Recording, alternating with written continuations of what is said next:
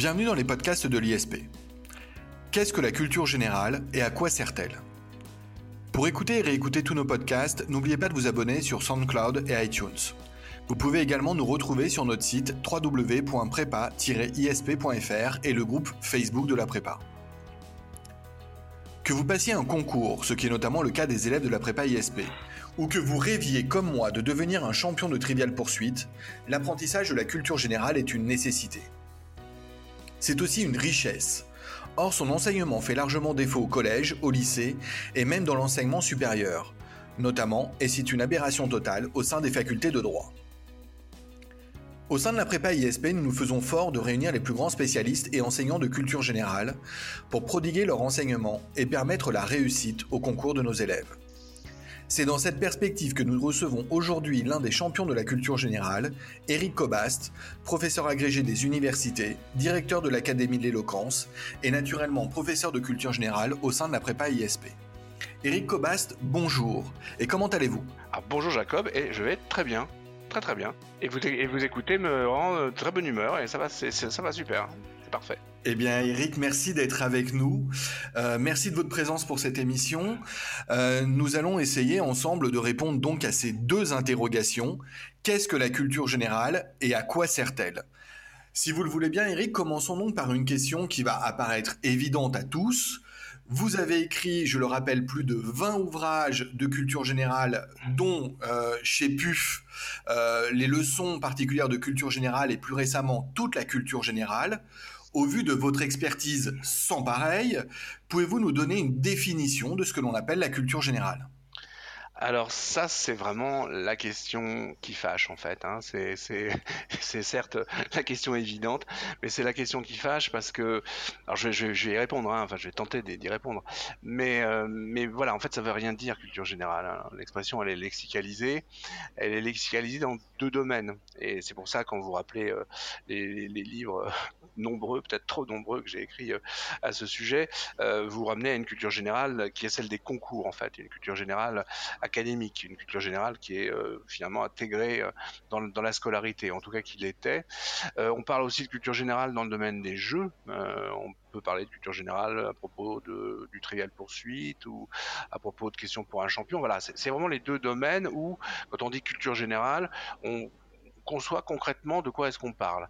Après, si on sort de ça, et c'est peut-être là où c'est intéressant, c'est d'en sortir, même si tout à fait revenir d'abord sur, la, culture générale scolaire, mais, mais c'est vrai, qu'est-ce que ça veut dire euh, avoir une bonne culture générale quand on dit, ben voilà, tu as un déficit en culture générale, où cet homme n'est pas cultivé, euh, qu'est-ce que ça signifie? Et là, euh, on est un peu embarrassé, parce que comment la culture peut-elle être générale Je pense qu'on aura l'occasion d'y revenir tout à l'heure. La culture, c'est toujours très particulier, c'est jamais général. Alors, ça voudrait dire qu'il y aurait une culture générale par opposition à des cultures euh, de spécialistes, comme il y a des médecins généralistes avec euh, des médecins spécialistes? Peut-être, oui. Euh, à ce moment-là, cette culture généraliste, si j'ose dire, ce serait celle qui serait constituée par, on va dire, un fond, un fond de connaissances communes, plutôt de communes d'ailleurs que générales, hein, qu'on recevrait à l'école. Au fond, euh, la, véritable culture générale, euh, c'est à l'école qu'on la reçoit. C'est un peu comme ça qu'on devrait dire les choses. Et encore une fois, on devrait dire plutôt culture commune que, que générale. En fait, le mot général brouille un peu les choses. Hein. Général, je vous dis, ça renvoie à la généralisation, ça renvoie à une prise de recul euh, conceptuel, euh, ça renvoie à l'abstraction, enfin à toute une série de choses qui, à mon avis, euh, égarent euh, plus qu'elle ne plus qu'elle n'éclaire. Mais bon, en tout cas, c'est vrai que c'est une expression qui a été longtemps lexicalisée et aujourd'hui, hein, vous savez bien, Jacob, c'est une expression qu'on n'aime plus beaucoup. Alors, on ne l'aime plus beaucoup, c'est vrai, mais euh, est-ce que l'on peut dire, en dehors du domaine euh, des jeux de société et des concours, euh, que la culture générale, aussi fameuse soit-elle, puisse être cernée? Est-ce qu'on peut la trouver, l'encadrer, ou est-ce une culture utopique? Voilà, donc c'est vrai qu'on peut essayer de, de faire crédit euh, à l'expression. Et après tout, si elle s'est imposée si longtemps, c'est que c'est qu'elle est parlante. Bon, voilà, donc euh, faut faire un petit effort. Et je pense que si on fait un petit effort, on va s'apercevoir que cette fameuse culture générale, à mon sens, alors après, euh, c'est parce que voilà, j'essaie de faire un peu de philo dans, ma vie, donc ça me ça me donne cette ouverture là. Mais mais c'est vrai que cette fameuse culture générale, elle ressemble beaucoup, je crois, à ce qu'on pourrait appeler la culture encyclopédique. Alors, je vais jouer sur les mots parce que culture encyclopédique, ça voudrait dire une culture quantitative, démesurée, qui n'en finit pas. Alors, c'est pas ce que j'entends par encyclopédique. Encyclopédique, au sens propre, c'est-à-dire au sens de, Diderot et de d'Alembert, au sens de l'encyclopédie, hein, cette euh, entreprise euh, extraordinaire, exceptionnelle hein, du XVIIIe siècle. Euh, c'est un mot qui est forgé donc par Diderot sur des mots grecs, enkuklos paedeia, qui veut dire mettre le savoir en boucle. Et l'encyclopédie, c'est en effet un lieu où Diderot a l'intuition géniale que les connaissances ne valent que si on les met en lien les unes avec les autres.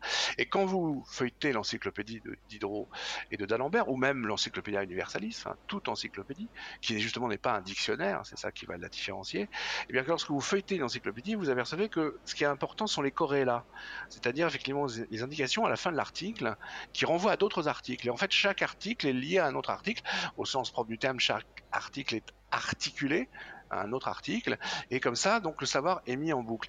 Et donc, je crois que la culture générale, c'est ça, c'est cette capacité, donc c'est plus qu'un contenu, si vous voulez, plus qu'un fond réel, je crois que c'est cette capacité euh, à mettre en boucle, à mettre en réseau, à mettre en relation des savoirs qui étaient jusqu'alors euh, distribués en silos, euh, de façon verticale.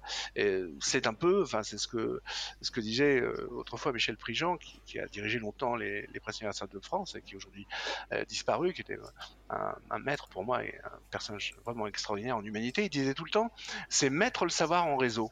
Et c'est ça, euh, la culture générale. C'est cette aptitude qu'il y a à mettre le savoir en réseau. Et c'est ce que font naturellement, c'est pour ça que je parlais de philosophie tout à l'heure, des gens comme Aristote ou Hegel, qui sont les deux seul philosophe euh, à avoir eu l'ambition de lier toutes les connaissances. Hein. Quand, vous entrez dans, l'œuvre d'Aristote, euh, c'est quelque chose de démesuré parce que vous allez trouver une physique, vous allez trouver une métaphysique, vous allez trouver une logique, vous allez trouver une politique, vous allez trouver une poétique. Enfin bon, euh, je ne vais pas épuiser la, la, liste, mais Aristote a cherché à trouver le sens de tout et, de, et surtout chercher à lier finalement euh, toutes les connaissances disponibles à son époque. Hegel fait exactement pareil. Alors il y a un mot un peu pédant et un peu savant pour, pour dire cette ambition. Hein. on, dit, on parle de panlogisme. Pan, c'est la totalité en grec. Logos, c'est la raison. Et donc le panlogisme, c'est à mon avis le cœur de la culture générale si on veut vraiment, euh, si vous voulez, donner à la culture générale euh, ces titres de noblesse. Enfin, en tout cas, c'est ma conviction. Voilà.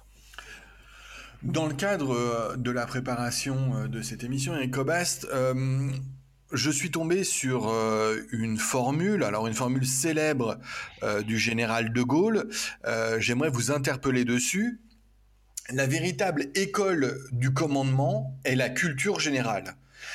Est-ce que vous pouvez nous expliquer la signification de cette formule et notamment sa signification pour vous? Alors, voilà, donc euh, effectivement, en préparant une réflexion sur la culture générale, vous êtes bien tombé, et puis surtout, vous êtes tombé sur la, seule citation euh, célèbre euh, qui porte sur la culture générale, parce que c'est vrai que c'est un c'est un objet assez impur, on n'en parle pas trop, c'est pas une discipline reconnue par par l'université, et en effet, dans ses mémoires de guerre, De Gaulle dit la véritable école du commandement est la culture générale, et je crois que un peu plus loin, il a cette cette péroraison, au fond des victoires d'Alexandre, on retrouve toujours Aristote. Voilà, ce qui explique un peu le, choix qu'il a fait. Et vous voyez, on retrouve Aristote, comme par hasard, euh, le panlogisme dont je vous parlais tout à l'heure. En fait, je, crois, hein, c'est comme ça que, à mon sens, euh, ça a du sens de proposer à nos étudiants des épreuves dites euh, ou non dites, mais de fait de culture générale, c'est qu'en réalité, pour prendre une décision. Donc là, De Gaulle il parle donc du commandant, du commandement, de, on pourrait parler du management aujourd'hui, enfin que sais-je. Hein. En tout cas de, cette euh, euh, situation dans laquelle certains euh, d'entre nos étudiants un jour se trouveront, c'est-à-dire diriger les autres et prendre des décisions qui impliquent euh, l'action collective, mener l'action collective. Euh, pour pouvoir le faire correctement, il faut avoir une, vision euh, lucide de la complexité des circonstances et de la réalité dans laquelle on se trouve. sinon, les décisions qu'on va prendre vont être des décisions complètement décalées. Hein. C'est, vous savez, c'est un petit peu ce que dit Camus dans L'homme révolté. Il dit, voilà, pourquoi les révolutions ça marche jamais? Ben, Ça marche jamais parce que les gens prennent des décisions décisions de manière théorique avant même d'être arrivé au pouvoir avant même d'être dans l'action. Et quand ils arrivent au pouvoir, ben, ils s'aperçoivent que le réel rentre pas tout à fait dans les cadres de la théorie qu'ils avaient dessinée euh, dans leur chambre. Donc euh, c'est la même chose là. Le commandant, c'est celui en effet qui va pouvoir commander parce que il a le sens de, de la réalité. Et il est capable de mesurer la situation. Il est même capable de faire face euh, au surgissement de, l'imprévisible, hein, donc l'imprévisible, l'imprévisible nouveauté. Voilà pourquoi conclusion, je pense que c'est vrai que derrière les victoires d'Alexandre, il y a tout l'enseignement d'Aristote, parce qu'Aristote était le professeur d'Alexandre, et qu'Aristote, en effet, a appris Alexandre à mettre en lien les indices qu'il pouvait recueillir ici et là pour pouvoir avoir une, vision, euh, vision lucide et, efficace de la situation et, pouvoir prendre la, la juste décision. Alors, tout cela ne fait que démontrer une chose, c'est l'importance de la culture générale. Euh, alors j'ai une question, euh, Eric. Euh, comment expliquer que peu à peu on voit disparaître les épreuves de culture générale dans les concours, ou alors on voit diminuer leur importance avec un affaiblissement à la fois des exigences et des coefficients? Euh, à bien regarder, il y, a de, il y a de moins en moins de concours qui affichent aujourd'hui cette épreuve. Oui, je crois que si euh, mes souvenirs sont exacts, euh, mais c'est, je parle sous votre, sur votre contrôle, je crois qu'il y a le concours de commissaire enfin, qui, qui, dit encore épreuve de culture générale, euh, le concours d'officier aussi de police, me semble-t-il. Mais c'est vrai que on est dans des, dans des jeux de périphrases intéressants quand vous avez aux IRA intitulé du type épreuve de composition sur un sujet d'ordre général portant sur la place des pouvoirs publics. Voyez, bon, on est quand même beaucoup dans le, dans le contournement. Hein. L'ENA, une composition sur une question contemporaine d'ordre général. Vous voyez, c'est en fait comme à l'ENM. Et à l'ENM, c'est ça. Bah, et à l'ENM, il y a, je crois, la, liste euh, des, euh, des champs euh, disciplinaires, on dit dans ces dimensions judiciaires, juridiques, j'ai oublié sociales, politiques, vraiment. Donc c'est finalement, on, on, évite d'employer l'expression et parce que je, ah, je crois, enfin à tort ou à raison, c'est une expression qui fait peur. Elle fait peur d'abord parce qu'effectivement, il y a le flou qu'on a suggéré au début de, cet entretien, et puis il y a ce préjugé euh, vraiment euh, sur lequel je voudrais qu'on revienne, que je, encore une fois, je remercie de me donner l'occasion de, m'exprimer sur ce sujet. Je le fais régulièrement dans la presse, mais, je pense que c'est bien de le dire à nos étudiants qui vont manier finalement cet exercice, hein, ils vont, s'y adonner. Euh, c'est un exercice euh, qui a été progressivement discrédité, et Sciences Po d'ailleurs a beaucoup, beaucoup contribué à ce discrédit, sous le prétexte qu'il aurait été euh, une épreuve de discrimination sociale et qu'au fond, une épreuve de culture générale, c'est une épreuve qui permet de tamiser euh, sur le plan, en effet, de l'appartenance sociologique, les candidats, ce qui voudrait dire que finalement, quelqu'un qui a eu, euh, qui, a vécu euh, une enfance, une adolescence environnée de livres et environnée de donc de, stimuli intellectuels a bien sûr une meilleure culture générale que quelqu'un qui a été laissé à l'abandon ou dans le dénuement matériel euh, par sa famille. Et donc effectivement, euh, discriminer par la culture générale, c'est quelque chose de très violent. Ce serait en effet euh, remettre de la sociologie, remettre effectivement de la discrimination sociale, de l'injustice sociale finalement. Et qu'au fond, ce serait une, une épreuve qui irait dans, dans le sens inverse à celui d'égalité des chances. Je crois que c'est la raison pour laquelle ça a été, euh, ça a été discriminé. C'est pour ça d'ailleurs que c'est évacué euh, des, euh, de, Sciences Po. Ça a été évacué de Sciences Po longtemps. Sciences Po, une des quatre épreuves décrites, c'était l'épreuve dite de culture générale. Et Sciences Po était un des, un des temples, si j'ose dire, de la culture générale. et puis c'est devenu une épreuve dite de spécialité, un commentaire de texte. bon, regardez comme ça va évoluer pour l'ENA. Le projet Thierry propose de supprimer cette fameuse épreuve dite du troisième jour, qui correspond donc à ce sujet d'ordre général, euh, voilà, et euh, remplacer ça par autre chose, un autre exercice qui serait euh, une synthèse, un document. On donnera un dossier construit autour d'une question, et puis on demandera au candidat d'en proposer une synthèse selon des, codes qui sont variables. C'est des exercices qui existent déjà depuis très longtemps. Bref, voilà, on, va, on essaie de trouver des, biais. Et là, par exemple, on le voit, mais même pour le NEM, le NEM a déjà vécu première transformation dans, dans, l'énoncé de cette épreuve. Hein. Moi, je l'ai vécu puisque je préparais déjà les, enfin, des, futurs magistrats à cette, à cette épreuve-là. Euh, c'était vraiment une culture très générale hein, il y a quelques années. Et puis, euh, sous l'impulsion de la garde des Sceaux, euh, Madame Dati, on a essayé de recentrer ça sur les questions d'abord contemporaines. Hein. on n'est plus sur des, sur des cadres chronologiques qui traditionnellement débutent au XVIIIe siècle, au milieu des Lumières à nos jours. Donc, on a réduit ça sur le monde contemporain. On réduit ça en fait aussi au champ professionnel. Hein, pour l'ENA, ça va être euh, une réflexion sur l'État, le rôle de l'État dans la société. Pour les IRA, c'est la même chose. Alors les IRA, vous avez quand même, euh, je ne sais pas si, vous regardez, c'est assez, euh, c'est assez étonnant quand même l'évolution des, sujets qui sont proposés aux IRA. Quand vous avez par exemple en 2019 un sujet dit d'ordre général, les politiques publiques françaises de lutte contre le chômage sont-elles adaptées? C'est ce que c'est encore de la culture générale. Voyez, donc il y a bon, parce que on pense qu'en en respécialisant cette fameuse culture générale, on va éviter le, tamis social. Alors voilà la raison. Mais à mon sens, moi, c'est que c'est une hypocrisie. Euh, c'est d'abord une faute euh, intellectuelle et c'est une hypocrisie. Euh, pourquoi? Parce que qu'est-ce qui fait la difficulté de cette épreuve de culture générale? Ben C'est pas c'est pas le rapport à la connaissance. Encore une fois, je vous le disais tout à l'heure sur ce, ce que pourrait être, à mon avis, la culture générale, c'est ce qu'elle doit être en tout cas, c'est-à-dire une façon de lier les connaissances les unes aux autres, de mettre en réseau les savoirs, de les, mettre en, collaboration, de les faire interagir. Euh, donc c'est c'est pas la connaissance euh, sur le plan quantitatif. Il ne s'agit pas justement d'accumuler des points. Il ne s'agit pas d'accumuler des, euh, références. Ça, c'est quelque chose qui n'a jamais été le cas. C'est pas ça qui a fait la difficulté de l'épreuve. Et c'est pas ça qui fait sa difficulté. Ce qui fait sa difficulté, c'est le rapport à la langue écrite. C'est pour ça qu'il faut arrêter d'être hypocrite. Une épreuve de culture générale, c'est d'abord une épreuve de français. Mais c'est une épreuve de langue française écrite.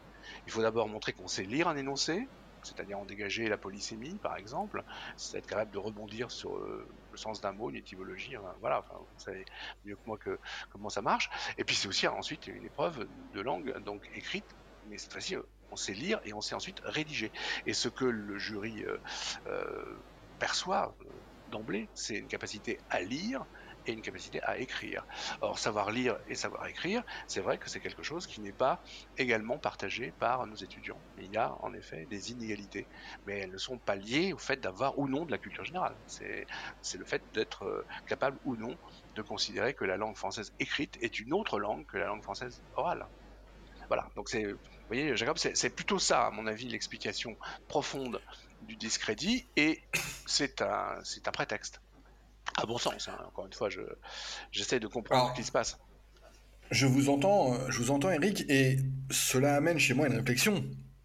Euh, si euh, la culture générale est devenue une épreuve de spécialité, si on l'a réduite euh, par exemple à la société euh, euh, civile contemporaine française dans le cadre de l'ENM, si de manière générale la culture générale n'est plus générale, qu'est-ce qui reste quand il s'agit de la culture? Alors voilà, bah, oui, ça, je pense que c'est vraiment c'est, la bonne question et puis c'est une question qui permet de, recentrer finalement le, débat sur ce que c'est que la culture au fond. Et la culture, c'est deux choses. Euh, alors là, je, me permets d'être affirmatif parce que là, c'est vraiment des définitions, hein, c'est pas du tout un sentiment ou une réflexion personnelle. Euh, la culture, ça désigne un processus. Euh, la culture, c'est un, c'est un processus, c'est le processus de transformation de la nature par les hommes pour pouvoir vivre dans cette nature parce que les hommes ne sont pas adaptés à la nature. Les hommes sont par nature inadaptés à la nature et donc pour pouvoir y vivre, ils sont obligés de la transformer. Et euh, cet exercice de transformation, c'est ce qu'on va appeler la culture. Mais la culture, c'est aussi le résultat. C'est à la fois, vous voyez, il y a pas mal de mots comme ça, et nos étudiants parfois se font un petit peu piéger entre guillemets par, ces, par ces mots euh, un peu traîtres. C'est que s'il y a des mots qui disent le processus et qui disent aussi le résultat du processus. Par exemple, le mot représentation, c'est le processus qui consiste à représenter, mais c'est aussi le résultat de ce processus. Bah, c'est la même chose pour la culture. La culture, c'est un processus, c'est une transformation, et c'est aussi ce qui résulte de cette transformation. Donc ça a des tas de conséquences, et au fond, euh, ça a pour conséquence qu'il ne peut pas y avoir de culture générale, puisque à chaque fois il s'agit de transformer la nature, et que la nature, elle n'est pas générale. La nature, elle est diversifiée, elle est faite, euh, de diversité, elle est faite de différence, elle est pour ça riche. C'est encore une fois Aristote qui s'émerveillait devant cette, cette richesse formidable de la nature. C'est extraordinaire, cette profusion. Et donc, euh, puisque la nature est riche et diversifiée, bah forcément la culture elle doit l'être aussi. Hein. Euh, tous les goûts sont dans la nature, dit-on, mais je crois que aussi tous les goûts sont dans la culture. Alors je sais que Alain Finkielkraut raillait sur cette expression, mais je pense que c'est euh, vrai. Hein. Il y a donc des cultures parce qu'il y a des natures. Voilà. Donc euh, ça va. Voilà. ça, je, pense que là, on est dans, quelque chose qui est hors discussion. Alors, ce qui est intéressant, c'est c'est aussi l'étymologie, parce que euh, en latin, ça veut dire trois choses, qui sont finalement les trois éléments essentiels de la culture comme processus et comme résultat. Coléré, ça veut dire euh, d'abord euh, prendre soin de la terre donc c'est au sens de l'agriculture.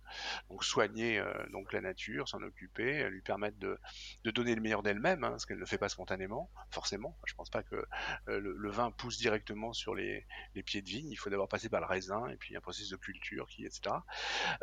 donc ça c'est colérer au sens de soigner la nature. Colérer, ça veut dire aussi habiter, et ça va donner le mot colon, colonisation, coloniser, hein, donc c'est habiter. Donc c'est rappeler que les hommes habitent la nature. Et puis enfin, colérer, ça veut dire aussi euh, honorer les dieux, ça donne le mot culte. Et donc c'est une façon de rappeler le caractère spirituel de cette activité. Et finalement, on aboutit comme ça à la définition que, que donnait de la culture. Il disait la culture, ben, c'est le processus de spiritualisation de la nature destiné à permettre aux hommes d'en faire leur maison. Voilà, c'est comme ça que je pense qu'on peut dire les choses, Jacob. Alors dans vos ouvrages, euh, Eric, euh, vous soulignez que euh, cette définition, qui est très anthropologique et que l'on doit notamment à Lévi-Strauss, est susceptible de conduire au relativisme. Je crois que l'on peut aussi faire référence à une formule de Finkelkraut que vous avez mentionnée. une paire de bottes vaut désormais Shakespeare. Qu'est-ce que cela signifie? Alors, c'était, en fait, tout le débat que Finkelkraut euh, porte euh, publiquement euh, dans les années 90. D'ailleurs, c'est au moment où, en effet, le ministre de la Culture de l'époque, Jack Lang, s'exprime sur la diversité des manifestations de la culture, la street culture, le hip-hop, etc., Et donc, Finkelkraut, lui, écrit un livre que tous les étudiants qui préparent les épreuves dites ou non dites de culture générale euh, connaissent bien, euh, qui s'appelle la défaite de la pensée. Et dans la défaite de la pensée, Finkelkraut explique qu'effectivement, on est arrivé, à, à cause de Lévi-Strauss et du structuralisme, et à cause de la définition que je vous ai rappelée de, la culture, on est arrivé finalement à un relativisme culturel, parce qu'après tout, euh, si euh, euh, il y a autant de culture qu'il y a de nature, eh il n'y a pas de raison finalement de, de considérer qu'une culture prévaut sur, sur l'autre. Hein. considérer que la culture des Inuits est supérieure à celle des Touaregs, c'est imbécile, hein, parce que ça dépend où on habite. Hein. Si vous êtes un Touareg et que vous décidez de vivre en Touareg chez les Vous allez avoir froid. Et euh, si vous êtes un Inuit et que vous allez dans le désert, vous allez avoir chaud. Donc euh, il n'y a pas de culture supérieure, il n'y a pas de culture inférieure. C'est ça que ça, veut dire. Et donc Finkelkraut en déduit un peu rapidement euh, au relativisme en disant, bah voilà, maintenant, alors il y a cette formule qui est héritée d'un penseur russe bien connu, une paire de bottes vaut Shakespeare, ce qui est bon voilà une formule choc et un peu un peu un, peu c'est une punchline comme on dit maintenant, voilà mais mais ça ne veut pas dire grand-chose parce que euh, ça veut juste dire dans, sous la plume de, de Finkelkraut que désormais, ben, il n'y a pas de raison de considérer que Shakespeare est euh, finalement appartient à une culture supérieure euh, à la culture du bottier qui va façonner des bottes de, à la manière texane ou que sais-je. Alors, le problème du relativisme, c'est pour ça que quand on, on vous taxe de relativiste euh, ou qu'on vous voilà on, vous identifie comme étant quelqu'un de relativiste, euh, c'est que c'est assez c'est pas pas que ce soit mauvais ou insultant, c'est que c'est quelque chose qui conduit à, à l'autodestruction. Parce que le problème du relativisme, c'est qu'il ne tient pas, il ne peut pas tenir. Puisque le relativiste euh, pose que tout est relatif, mais en posant que tout est relatif, il pose qu'une chose au moins n'est pas relative, c'est que tout est relatif. Donc si vous dites tout est relatif sauf le fait que tout est relatif, vous finissez par euh, autodétruire votre votre propos. Ou alors à ce moment-là, il faudrait dire que le relativisme est relatif. Donc euh, euh, c'est vrai que le relativisme conduit pas, très loin. Hein. c'est, là, à mon avis, la vraie défaite de la pensée. en revanche, là où il se trompe, euh, donc euh, Finkelkraut, c'est là où il y a le débat, euh, il n'y a pas de relativisme parce que on parle de relativisme des valeurs, mais ça veut dire que les valeurs sont relatives les unes aux autres et qu'au fond elles s'équivalent. non, jamais personne ne peut dire qu'une paire de bottes vaut Shakespeare ça ne vaut pas Shakespeare. En tout cas, pour marcher, je préfère utiliser euh, une paire de bottes plutôt que Hamlet. Euh, mais en revanche, euh, pour apprendre évidemment à connaître les arcanes de l'âme humaine et la complexité de la décision, il est préférable de lire Hamlet que de, flairer le contenu de ses bottes. Donc voilà, il s'agit de de ne pas comparer des choses qui ne sont pas comparables. Et comparer une culture à une autre, c'est stupide puisque c'est comparer des réponses différentes à une même question, mais qui trouvent leur matière dans un contexte différent. Euh, bien sûr qu'une paire de bottes ne vaut pas Shakespeare, évidemment, et personne n'a jamais prétendu le contraire. Simplement, chaque culture, chaque manifestation de la culture correspond à une nécessité, un usage, un besoin euh, qui est particulier. Et c'est vrai que je peux comprendre, euh, Jacob, que ça bon, que, ça. Déconcerte, hein, parce qu'on aime bien classer les choses, les hiérarchiser, mais justement, ce qui fait la grandeur de la culture, à mon avis, c'est qu'elle échappe à toute hiérarchisation. Alors, je vous entends, mais euh, tout de même, est-ce qu'au sein d'une même culture, je ne veux pas comparer là les cultures, mais au sein d'une même culture, est-ce qu'on ne peut pas euh, rétablir des jugements de valeur? Euh, Si vous le permettez, par l'exemple, je dirais que je prends euh, Matt Pokora, Mylène Farmer, euh, on ne peut pas les comparer à Mozart. Je prends euh, Marc Lévy, on s'accordera pour dire que il n'a pas l'écriture de Proust ou de Maupassant, euh, ces auteurs euh, chéris de Julia Berman. Qu'en pensez-vous? Oui, alors peut-être que Julia Berman aime aussi Mylène Farmer, à mon avis, euh, ou Matt Pokora. Hein. je pense qu'elle a, elle a suffisamment d'ouverture d'esprit et de fantaisie pour les. Pour les Matt Pokora, j'en doute pas. non, mais bon, mais là, vous l'avez dit vous-même, hein, vous avez employé les termes, mais on peut pas comparer Matt, Pokora et Mylène Farmer. Bah oui, on, et avec Mozart, on peut pas les comparer. Vous voyez, c'est, la, langue finit par trahir elle-même la situation absurde dans laquelle parfois on veut mettre les choses. Euh, ce qui ne va pas, c'est de dire que Mylène Farmer, c'est moins bien que Mozart. Que Marc Lévy, ce serait de la sous-littérature par rapport à Proust. C'est, ça qui pose problème. Euh, encore une fois, Marc Lévy n'a jamais prétendu euh, concurrencer Proust. Son œuvre n'est pas du tout orientée de la même façon que celle de Proust. voilà. Là où ça ne va pas. C'est quand on veut comparer. Vous savez, c'est le mot célèbre de Rousseau, comparaison n'est pas raison. Alors ce qui est terrible, c'est que dès qu'on commence à parler de culture avec euh, pas mal de gens, tout de suite pour eux la culture devient finalement euh, un moyen de discrimination. la culture sera un moyen commode pour distinguer les cultivés, les pas cultivés, les moins cultivés. On parlait tout à l'heure de, culture euh, des, peuples. Hein. C'est ça qui a conduit, euh, par exemple, euh, certains peuples à être discrédités et désignés euh, effectivement de peuples sous-développés. Hein. Donc il y aurait les peuples civilisés et puis il y aurait les barbares, les sauvages. voilà. ça serait la même chose au sein d'une même culture. Il y aura la, la, littérature, la grande littérature, la belle littérature, et puis à côté, vous allez avoir la sous-littérature. Alors vraiment, intellectuellement, euh, après, je vous donnerai une vraie réponse aussi, parce que euh, on peut dire là, il esquive, il est dans la démagogie, etc. C'est vraiment pas mon cas. Vous me connaissez un peu, c'est pas du tout mon style. Mais je crois qu'il faut vraiment répondre en, toute rigueur, parce qu'il y a un vrai enjeu quand même. Euh, il est absolument infondé de prétendre que Marc Lévy, c'est de la sous-littérature par comparaison avec Proust. Comparer Proust et Marc Lévy est absurde. Maintenant, il y a des différences. Oui, c'est pas parce qu'on compare pas qu'on ne euh, n'évalue pas les différences. Un homme et une femme, eh bien, ce sont des êtres différents. Euh, c'est pas pour ça que l'homme est supérieur à la femme ou la femme supérieure à l'homme. Là encore une fois, c'est un réflexe un peu rapide de la doxa, de l'opinion commune, de euh, chercher à, à comparer et donc à porter des jugements de valeur hiérarchisants, discriminants. La culture a servi à ça. Elle a servi de moyen de sélection, hein, un peu comme la nature euh, chez Darwin. Eh ben, la culture, euh, elle servirait à sélectionner les gens. C'est d'ailleurs pour ça qu'on en a mis dans les, concours, parce qu'on était dans cette idée-là que la culture allait pouvoir discriminer. Alors, ça, c'est un fait. Et je pense vraiment sérieusement on ne peut pas euh, débattre sur ce sujet-là parce que c'est pas par dogmatisme que je dis cela, c'est simplement c'est du bon sens.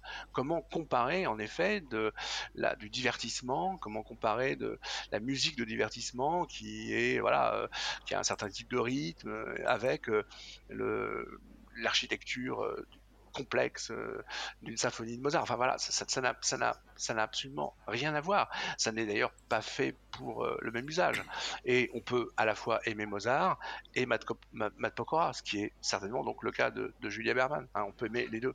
Donc euh, et beaucoup de gens aiment les deux. Et, parfois il y a des gens qui vous disent tiens vous êtes parce euh, d'images, d'aura, euh, d'un télo un peu, un, peu lointain. On se dit ah bon, vous avez aimé, euh, vous avez aimé tel, tel ou tel film, tel blockbuster.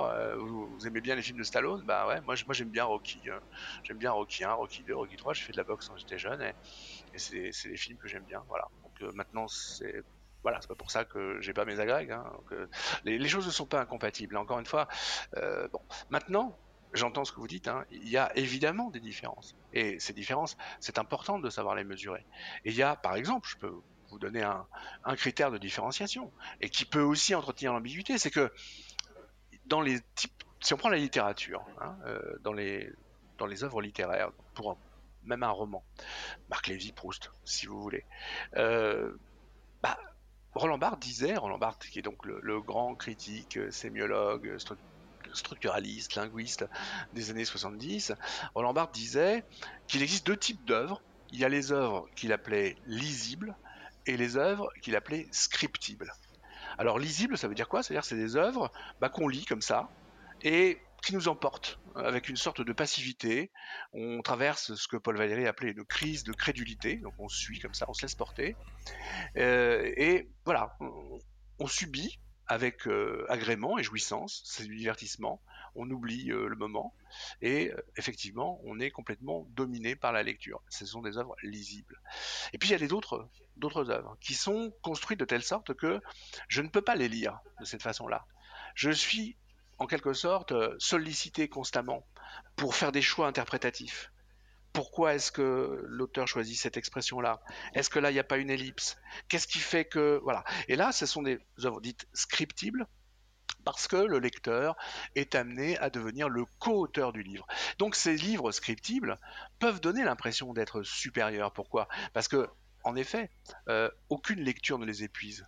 On peut, euh, on peut les lire 10 000 fois et on lira 10 000 œuvres différentes. 10 000, évidemment, c'est euh, hyperbolique, j'exagère. Mais je vous donne un exemple très simple. Après, euh, je, vais arrêter sur ce sujet, mais vous voyez bien que c'est un sujet qui me tient vraiment à cœur parce que j'ai enseigné la littérature et la philosophie euh, en Cagne euh, au, futur Normandien pendant, pendant 20 ans et donc c'était vraiment un sujet.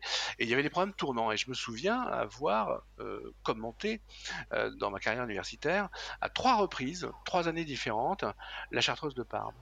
Et à chaque fois, à chaque fois, j'ai lu avec mes étudiants, relu avec eux une œuvre différente. Alors ça ne veut pas dire que la suivante efface la précédente, ça veut dire qu'à chaque fois elles s'enrichissent d'une nouvelle œuvre. Et c'est pour ça que Stendhal dédie ses œuvres à To the Happy Few.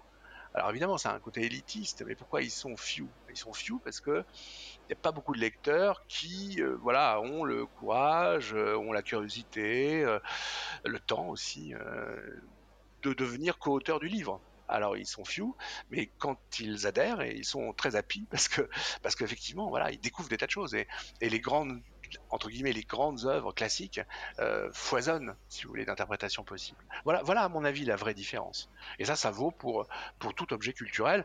Voilà, enfin, moi c'est ma conclusion, hein, Jacob. voilà, je pense que en disant cela, on, n'est quand même pas trop, pas trop, pas trop loin de la vérité. Eric, je vous entends donc sur euh, à la fois euh, cette idée d'équivalence et pourtant cette idée de, eh bien, de, distinction en fonction d'un critère. Euh, tout de même, il est courant de confronter les cultures et il est courant de constater que certaines cultures s'imposent tout simplement parce qu'elles sont plus avancées. Euh, sauf à lire euh, Le Civilisation de Laurent Binet, euh, livre que j'ai lu avec plaisir il y a ah quelque temps. ce sont les Européens qui ont débarqué en Amérique et non l'inverse. La supériorité européenne est marquée. Alors, mais voilà, voilà, le, livre de, de Binet Civilisation est absolument génial hein, pour ça. C'est vrai que il est audacieux. Euh, ouais, enfin, il est d'une, à mon avis, il est d'une grande lucidité. Alors peut, être que, peut-être que aurait été possible que ce fût la Chine qui découvrit euh, l'Amérique. C'est que historiquement c'est possible. Hein. À un moment donné, euh, les Chinois ont les moyens d'aller en Amérique, mais euh, il y a une décision de l'Empire qui euh, interdit aux vaisseaux d'aller au-delà du cabotage. Donc ils ne peuvent pas traverser l'océan et ça se passe, je crois, 300 ans avant, avant la découverte de l'Amérique. Bon, mais tout ça pour dire quoi? Pour, ça, pour dire que, à mon avis, mais encore une fois, là, là je m'avance un peu, mais à mon avis, euh, c'est comme l'histoire de, la girafe. Vous savez, c'est l'histoire du cou de la girafe. Euh, la girafe a un grand cou. Pourquoi est-ce qu'elle a un grand cou hein? Et là, c'est une question euh, qui est liée au débat donc au 18e avec Lamarck et puis ensuite avec euh, Darwin au 19e hein, sur la question en effet de, l'évolution. Euh, en fait, la girafe qui a un long cou, c'est pas qu'elle est supérieure à celle qui a un petit cou, c'est qu'à un moment donné, il n'y a plus de quoi brouter par terre et qu'effectivement, il y avait des girafes, des girafes qui avaient des longs coups, il y en a d'autres qui avaient des petits coups. Et les girafes qui avaient des petits coups, ben, elles ont pu à manger par terre, elles sont mortes de faim. Les girafes qui avaient des longs coups, elles ont brouté les feuilles dans les arbres et elles ont survécu et transmis le caractère qui consiste à avoir un long cou. C'est-à-dire, c'est l'adaptation à quelque chose qui est totalement hasardeux. Il se trouve que les Européens, à un moment donné, ont les moyens technologiques d'aller en Amérique et, pas les Indiens. Euh, il se trouve que Isabelle la catholique va faire euh, confiance euh, effectivement à ce Génois et puis, voilà. Et puis là, si on accepte l'histoire de, Christophe Colomb, puisque de toute façon, on sait bien que dans les faits, ce, ne sont pas les, ce ne sont pas les Européens qui enfin si, ce sont des Européens d'ailleurs, mais ce sont évidemment plutôt des Vikings qui ont découvert l'Amérique. Mais bref, euh, tout ça pour dire qu'on est dans le hasard en fait.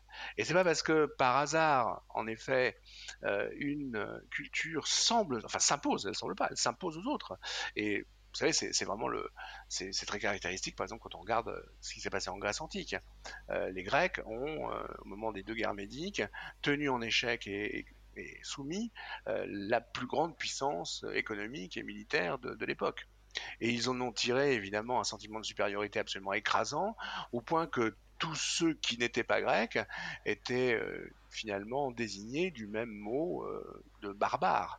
Un barabara, c'est celui dont on ne comprend pas le langage euh, en grec. Donc, voilà, avec des formules terribles, hein, dont celle d'Aristote, mon cher Aristote, mais bon, il n'a pas été toujours parfait, qui, qui dit les barbares n'ont d'hommes que les pieds.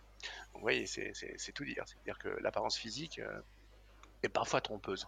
Donc, non, voilà, il y, a un moment donné une culture qui dispose par hasard, par les transformations qu'elle a fait subir à la nature de son côté, de moyens technologiques en général, mais dans le cas des Grecs, c'est aussi des moyens philosophiques, des moyens euh, scientifiques, euh, qui disposent d'une supériorité sur une autre culture qui, elle, a développé autre chose. Voilà, et c'est tout. Et c'est le hasard qui va faire nécessité. Mais en aucun cas, ça ne signifie une supériorité euh, essentiel. Et pour terminer sur ce point et reprendre l'histoire de l'Amérique, il y a, un, très beau texte euh, d'un écrivain français qui n'est pas très connu, qui est un écrivain du XVIe siècle, qui s'appelle Jean de, Jean de Léry, euh, qui est un écrivain calviniste, euh, qui est parti donc, qui est parti créer une colonie protestante au Brésil au moment des guerres de religion, Calvin a l'idée que finalement ce serait pas mal d'installer une sorte de tête de pont en Amérique, des fois que ça tourne mal en Europe. Et donc il part avec, euh, avec, ses, camarades, ses compagnons, il part au, Brésil, il arrive chez, les, Tupinambas, et là ils vont, ils vont découvrir les cannibales. La rencontre avec le cannibale. Alors oui, la rencontre avec le cannibale, c'est vraiment la rencontre de cultures dont l'une peut dire qu'elle est supérieure à l'autre.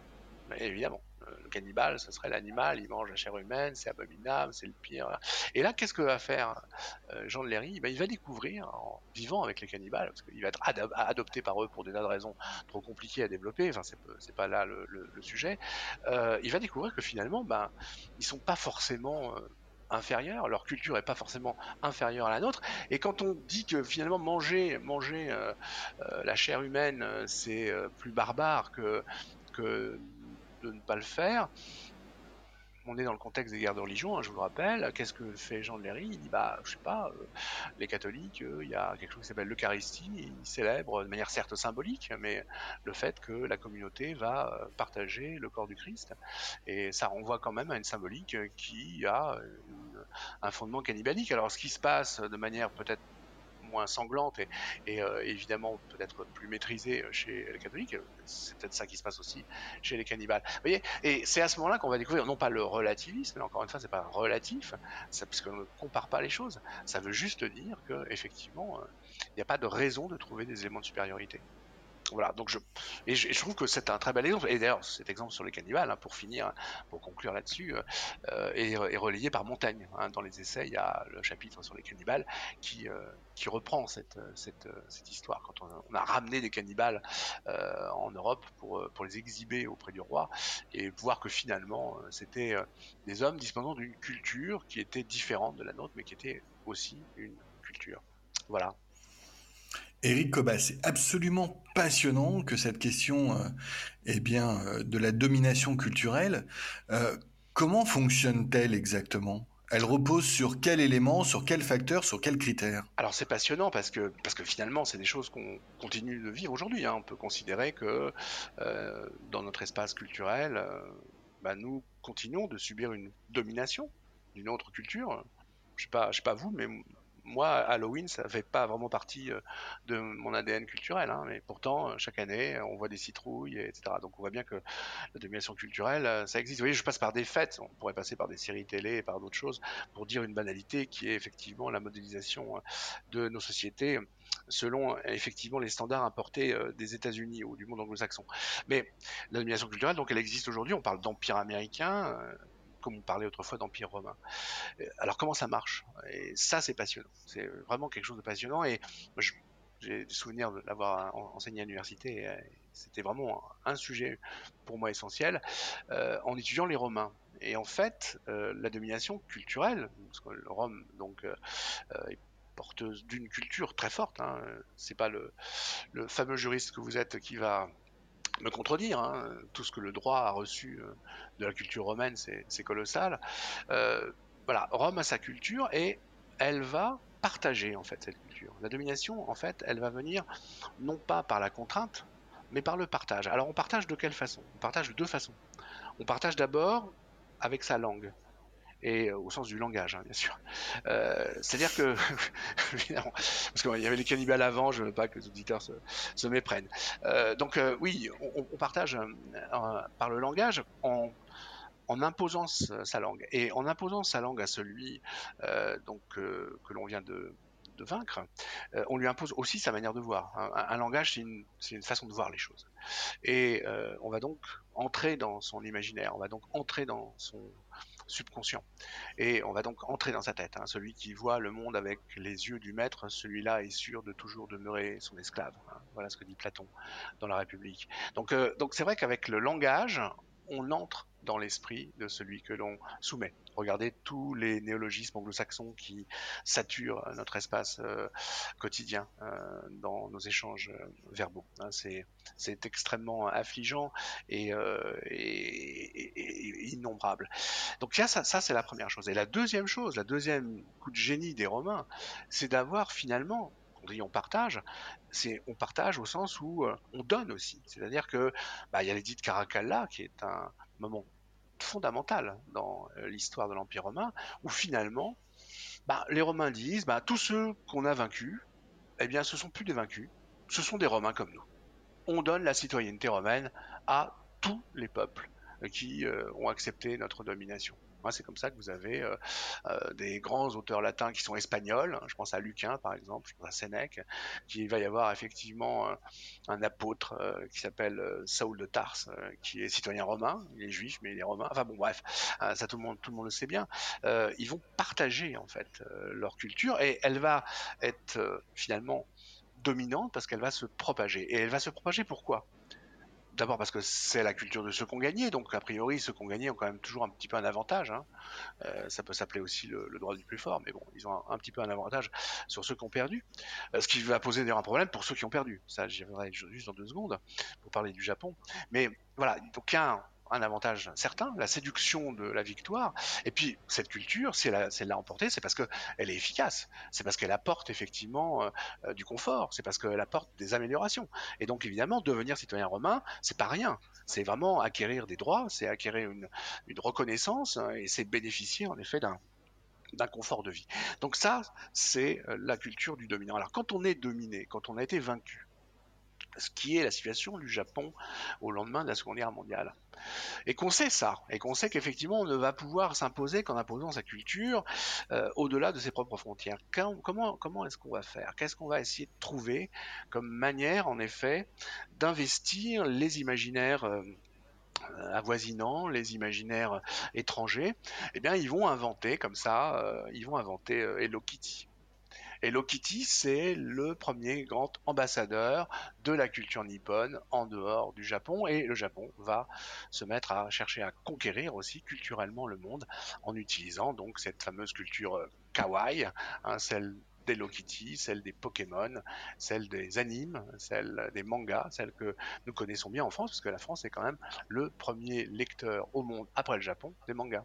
Voilà, je pense que j'ai répondu à votre question, Jacob. Alors, encore une fois, c'est absolument passionnant, Eric Lobas. Euh, j'adore l'idée qu'on est passé de, de, la Rome antique au, Japon moderne. Euh, dans notre société, la société française, euh, est-ce qu'il y a une culture dominante?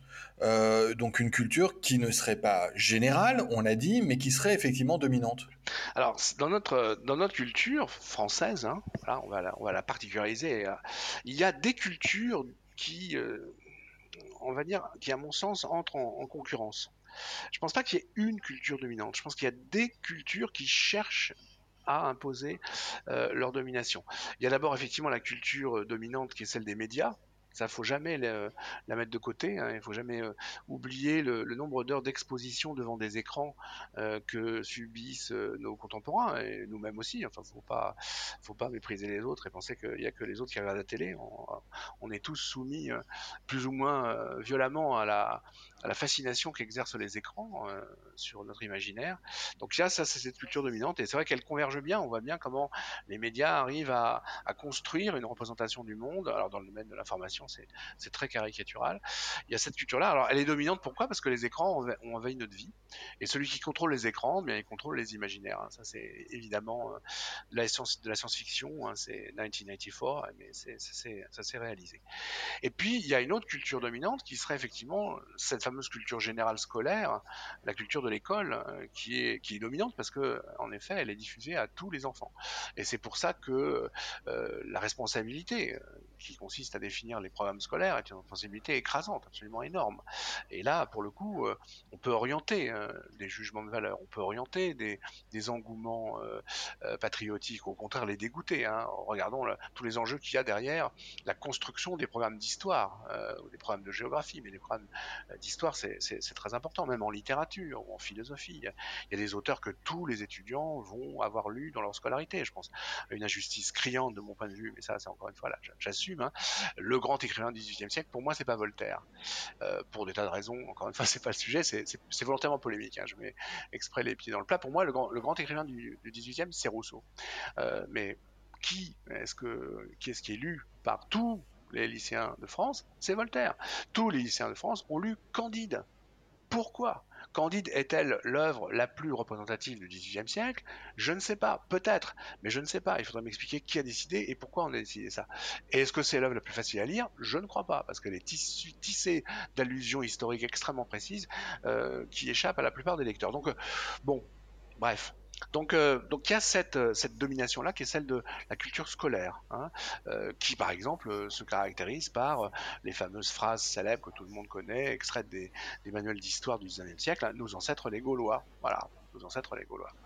Pourquoi est-ce que c'était les Gaulois nos ancêtres hein, À moins d'être un, peu dur d'oreille, on a bien compris qu'on habite la France, on n'habite pas la Gaulonie, la Gaulitude, la Gauloiserie. Euh, on pourrait être à la limite wallon, à ce moment-là, ça s'expliquerait, la Wallonie, mais euh, c'est pas le cas. Donc on habite la France, bah, c'est peut-être parce que la France ça a été créée par des Francs, sauf que les Francs, ils sont germains. Et euh, en particulier, ils ont un chef qui s'appelle Clovis, qui se fait baptiser. Alors à la fin du XIXe siècle, dire que ceux qui ont fondé la France, ce sont des Germains qui ont choisi le christianisme, c'est pas top hein, sur le plan de l'idéologie dominante. Bon voilà, ça pour dire que la culture dominante, c'est aussi celle de l'école, Et puis la troisième culture dominante qui entre puis vraiment complètement conflit avec là, avec celle-là, c'est la, culture de l'État, au sens de l'État culturel dont parle Marc Fumaroli.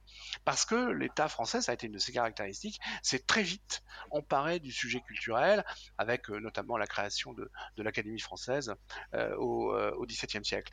Et l'État va être un acteur de, défense d'une certaine forme de culture, va promouvoir un certain type de culture, avec pour la première fois avec André Malraux un ministère donc des affaires culturelles. Songez bien, on dit des affaires culturelles, comme on peut dire les affaires étrangères. Donc euh, il y a évidemment ici une dignité qui est donnée soudain à la culture et une volonté de l'administrer. Et cette culture-là, c'est la culture officielle. Alors, ça peut être la culture dite des élites, c'est une culture qui parfois est dénigrée parce qu'elle est supposée être difficile, c'est la culture des théâtres subventionnés. Et effectivement, on va subventionner plutôt la mise en scène d'une pièce de Brecht qu'une pièce de Laurent Ruquier, évidemment. Mais voilà, et là encore une fois, je dis ça sans aucun mépris, ce serait évidemment contraire à tout ce que j'ai dit auparavant. Mais ce que l'État va subventionner, c'est pas Laurent Ruquier, c'est Brecht. Donc, euh, donc voilà, il y a ces trois cultures qui, à mon avis, entrent dans des concurrences euh, qui sont euh, qui sont complexes parce que finalement, selon le milieu auquel on appartient, l'une de ces trois va triompher ou deux de ces trois vont triompher et vont triompher sur les autres. Donc finalement, elle est dominante en fonction des groupes, en fonction effectivement des euh, caractéristiques socioculturelles. Voilà, ça encore, Jacob, ça c'est davantage mon analyse. Hein. Voilà. Éric Cobal, je crois qu'à ce stade euh, eh bien, de notre conversation, euh, on se dirige tout droit vers euh, ce qui est un antagonisme bien connu, un départ que l'on fait tous instinctivement entre la culture de masse et la culture populaire. comment comprendre les différences entre ces deux cultures et leur réalité? Alors c'est un peu, euh, ouais, voilà, c'est un petit peu la traduction à l'échelle de la culture de ce que je disais tout à l'heure, euh, citant Roland Barthes, d'ailleurs c'est Barthes qui permet d'articuler ces deux notions, euh, à propos de, des textes lisibles et des textes scriptibles. J'ai envie de dire que la culture de masse, c'est une culture lisible, au sens où c'est une culture qui s'impose, c'est une culture que on subit, c'est une culture qui séduit, qui divertit, euh, voilà, qui qui relève un peu de l'opium du peuple, dans le sens où euh, il s'agit, euh, comme l'opium, d'anesthésier et de donner à voir des choses qui n'existent pas. Donc euh, ça, c'est la culture de masse qui est un instrument de, de, domination politique, plus ou moins conscient. Et la culture populaire, c'est différent. La culture populaire, c'est une culture qui s'adresse évidemment, là aussi, à tout le monde point commun entre la culture de masse et la culture populaire, c'est qu'elle vise euh, évidemment un très très large, très large public. Et la culture populaire, elle, elle, euh, elle appelle la participation. Euh, pour donner un exemple, c'est l'exemple que donne Barthes. Il dit, voilà, regardez, le, regardez un spectacle de marionnettes spectacle de marionnettes, tout de suite les enfants se mettent à interpeller la marionnette, attention, il est là prends un exemple qui aujourd'hui est un peu démodé, quoique ça revient par, le détour américain, euh, le catch. Il prend l'exemple du catch dans les années 60 ça reste encore un spectacle populaire à l'époque. Et là, dans le catch, on voit bien que les gens prennent parti. Et pourquoi ils prennent parti? Parce que on leur montre qu'il s'agit d'un jeu, d'une fiction à laquelle il convient qu'il collabore. Et que ça n'est absolument pas une représentation de la réalité qui se veut euh, euh, maintenir l'illusion. On nous fait pas prendre euh, donc la représentation pour la réalité. La représentation constamment se désigne comme telle. Et se désignant comme telle elle appelle à l'interprétation. Alors il prend l'exemple du catch pourrait prendre enfin il prend aussi l'exemple du striptease qui est un texte dans mythologie qui est resté très très très célèbre voire savoureux où il dit qu'évidemment la nudité de la femme qui se dévait est une nudité fictionnelle, puisqu'elle se dévait de manière totalement artificielle. Aucune femme ne se déshabille comme ça le soir quand elle rentre chez elle. Donc une femme n'allume effectivement des, spots de couleur bleue, rose, avec, euh, avec une, boule qui tourne et une musique euh, bizarre, euh, et en enlevant, c'est en effeuillant, si j'ose dire, ses vêtements comme ça. Donc on est dans la mise en place d'un artifice qui se laisse voir, hein, qui, est, qui est volontairement emphatique, hein, Barthes, hein, c'est le mot l'emphase. Donc on désigne euh, le procédé, on désigne la fiction et on demande à celui euh, qui euh, l'observe, enfin celui qui en bénéficie, d'adhérer ou pas, de participer. Et en tout cas, on, on ne cherche pas à le tromper. La culture de masse, elle cherche à leurrer, à faire oublier la réalité des choses et à faire se dissiper la réalité. La culture populaire, elle cherche à faire participer. Donc c'est deux types de de création. Euh, et c'est vrai que le spectacle vivant, pour faire court et un peu plus large, on va dire que le spectacle vivant a quand même plus naturellement vocation à relever de la culture populaire qu'un spectacle plus, plus congelé euh, qui est mis en scène euh, avec un écran, avec une image qui est travaillée, avec du morphing, enfin, etc. Voilà, à mon avis, c'est comme ça qu'on peut distinguer, Jacob, les deux, la culture de masse et la culture populaire. Alors, euh, continuez à m'aiguiller, si vous voulez bien, Eric Cobast. Euh, qu'est-ce que l'on appelle la contre-culture?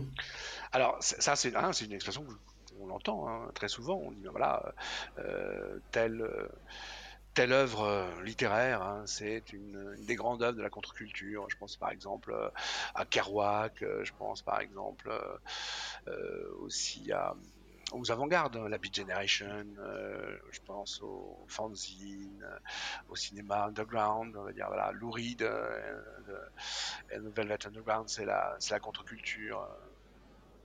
ou encore Andy Warhol hein, avec la Factory, enfin bon, bref. alors, ce qu'on appelle la contre-culture, c'est une culture contestataire. C'est pour ça qu'elle est contre-culture. C'est une culture contestataire. Le, mot a été forgé par euh, Theodore qui euh, donc est un sociologue américain en 1969, justement, au moment de 68, au moment de l'émergence de ces mouvements culturels de rejet de la culture dominante, euh, dans un ouvrage qui s'appelle The Making of a Counterculture, et c'est devenu donc la contre-culture. C'est, je dis, c'est, les hippies. Chez nous, ça a été à un moment donné les radios libres, ça a été le, journal actuel, etc. Donc c'est une culture de la contestation des euh, valeurs qui sont portées par la culture dominante. Alors c'est finalement, ça date pas d'hier non plus. Hein. Le mot apparaît en 69 euh, et les manifestations se poursuivent encore aujourd'hui, bien sûr. Mais est-ce que au fond, le salon des refusés de 1800 63. Ce salon qui est une réaction au choix que euh, l'Académie a fait donc des, euh, des peintres qu'on pouvait exposer, les peintres officiels. Hein. Le salon des refusés de 63, celui où Manet va exposer euh, dans le scandale qu'on connaît le déjeuner sur l'herbe. Est-ce que c'est pas déjà de la contre-culture? Ben si, bien sûr. On va, on va montrer là justement ce que la culture officielle rejette. au fond, la contre-culture, c'est, euh, je dirais, c'est l'autre versant de la culture. Il y a une sorte de dialogue entre la culture dominante et la contre-culture. Alors c'est vrai que la contre-culture, souvent, elle est élitiste, elle est souvent confondue avec les avant-gardes, mais bon, euh, en, tout cas, elle fait partie, je crois, de, ce mouvement de création culturelle que, nous connaissons. L'exemple de Manet, euh, Monet, hein, évidemment, euh, au, XIXe siècle, et je pense l'exemple le, plus célèbre, mais on pourrait remonter plus loin et trouver sûrement des manifestations de contre-culture dans la peinture du Quattrocento florentin. Voilà. Euh, Eric Cobast, merci pour tous ces éclairages. Je crois euh, que vous avez réussi le tour de force euh, de nous expliquer ce qu'était la culture générale, ce qu'étaient les cultures, la culture dominante, la culture populaire, la culture de masse et même la contre-culture. tout ça au travers d'un éclairage en aussi peu de temps et dans cette émission particulièrement riche si vous l'acceptez, Eric Kovac, j'ai quand même une dernière question à vous poser. Euh, est-ce que vous pourriez euh, conseiller à nos auditeurs euh, une chose, un élément, une lecture pour devenir des champions de culture G? Quel conseil pouvez leur donner? Alors, immédiatement, je sais que par ah, modestie, vous ne répondrez pas qu'il faut acheter euh, vos ouvrages ou suivre vos cours. Et pourtant, c'est le meilleur conseil qu'on puisse leur donner. Alors, je vais me l'approprier. C'est moi qui vais leur dire qu'ils doivent acheter vos ouvrages et suivre vos cours. Et en dehors de cela, euh, Eric Cobast, est-ce que vous, vous avez un conseil à leur donner? Alors je vais, un peu prolonger ce que vous venez de dire. Moi, le meilleur conseil que je peux leur donner, c'est de, venir nous, retrouver à l'ISP. Mais bon, voilà, donc c'est là pour le coup, euh, et de suivre euh, les différentes manifestations que, vous organisez, que vous proposez, d'écouter les podcasts hein, qui sont tous très riches et très diversifiés. Mais bon, ceci étant dit, qui va sans dire et mieux en le disant, euh, non, en fait, si vous voulez, c'est toujours pareil. Hein, c'est le, mot de Hegel qui est extraordinaire. Quand je dis toujours pareil, c'est que euh, a des réflexes, on se refait pas. Je reprends toujours mes, vieux, mes vieux philosophes. Euh, Hegel disait la lecture du journal est la prière quotidienne du philosophe. Et c'est semblait complètement bizarre hein, de, la part de, penseur incroyable qui a vraiment inventé la modernité philosophique, hein, à partir de quoi toutes les idéologies euh, contemporaines se sont constituées. Euh, il dit voilà, c'est la prière quotidienne, c'est-à-dire que je commence pas ma journée sans ouvrir le journal. Alors aujourd'hui, ça peut être euh, évidemment ça peut être la presse euh, parlée, ça peut être bon la presse télévisée peut-être un peu moins parce que qu'est-ce qui la différencie vraiment de la pièce de la de, la presse audio, je ne sais pas. Je, ne sais pas s'il y a vraiment des images qui apportent grand chose, mais en tout cas bon, la lecture du journal, quelle qu'elle soit, la lecture peut-être des journaux, c'est la seule vraie préparation. Et une fois que vous lisez le journal, regardez, on est là dans un contexte que que nous connaissons suffisamment sans avoir à, rabâcher toujours la même chose. Mais regardez ce que vous proposez euh, donc dans vos podcasts spontanément. Ben, d'explorer les notions euh, et la situation à travers l'histoire, à travers le droit. On est dans une pandémie, c'est quoi une pandémie? Euh, Ça interroge aussi euh, les théories apocalyptiques de la fin du monde. C'est quoi les mesures de distanciation sociale? C'est quoi le, rôle de l'avocat en période de crise? Vous voyez, c'est ce que vous faites naturellement. C'est ça en fait la culture générale.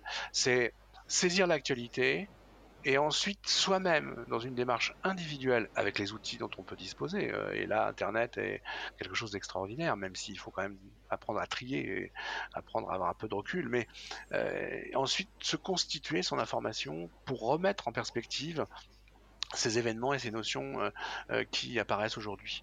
Et comme ça, on se construit on se construit sa culture générale. Et d'ailleurs, c'est comme ça qu'à mon avis, on prépare un concours. on prépare un concours en étant à l'affût de ce que l'actualité euh, nous apporte, euh, en recueillant l'écume des jours et en essayant de, de, donner un peu de consistance à cette écume, essayer de comprendre pourquoi est-ce que les choses sont, sont comme elles sont, voilà, et, pas autrement. Et comment est-ce qu'on a pu euh, gérer, par exemple, des pandémies autrefois, pourquoi est-ce qu'on fait ce qu'on fait en ce moment, pourquoi est-ce que d'autres font autrement, enfin voilà. Et à partir de ce moment-là, c'est vrai que c'est vertigineux parce que ça n'a plus de fin mais c'est parce que justement ça n'a pas de fin, mais en même temps je pense que ça a du sens. Parce que là encore une fois, la culture, c'est pas fait pour être euh, quantitatif, c'est pas accumuler des connaissances, c'est mettre en lien les connaissances qu'on a avec le présent pour mieux comprendre le présent. Voilà pourquoi la seule école du commandement que connaissait euh, le général de Gaulle, eh bien c'est la culture générale. Voilà. Merci beaucoup Eric Coba, ça sera notre conclusion évidemment. Euh, je, j'espère vous retrouver prochainement dans les podcasts de l'ISP. Je rappelle à nos auditeurs que euh, vous nous aviez déjà fait le plaisir d'intervenir sur la distanciation sociale, un épisode effectivement spécial confinement. Euh, Eric Cobas, nous retrouvons donc, je l'espère, très bientôt. je salue nos auditeurs. Je leur rappelle également que pour commenter ce podcast, eh bien, euh, on leur donne rendez-vous sur le Twitter de l'ISP, at prépa ISP. Merci à tous, au revoir. Au revoir.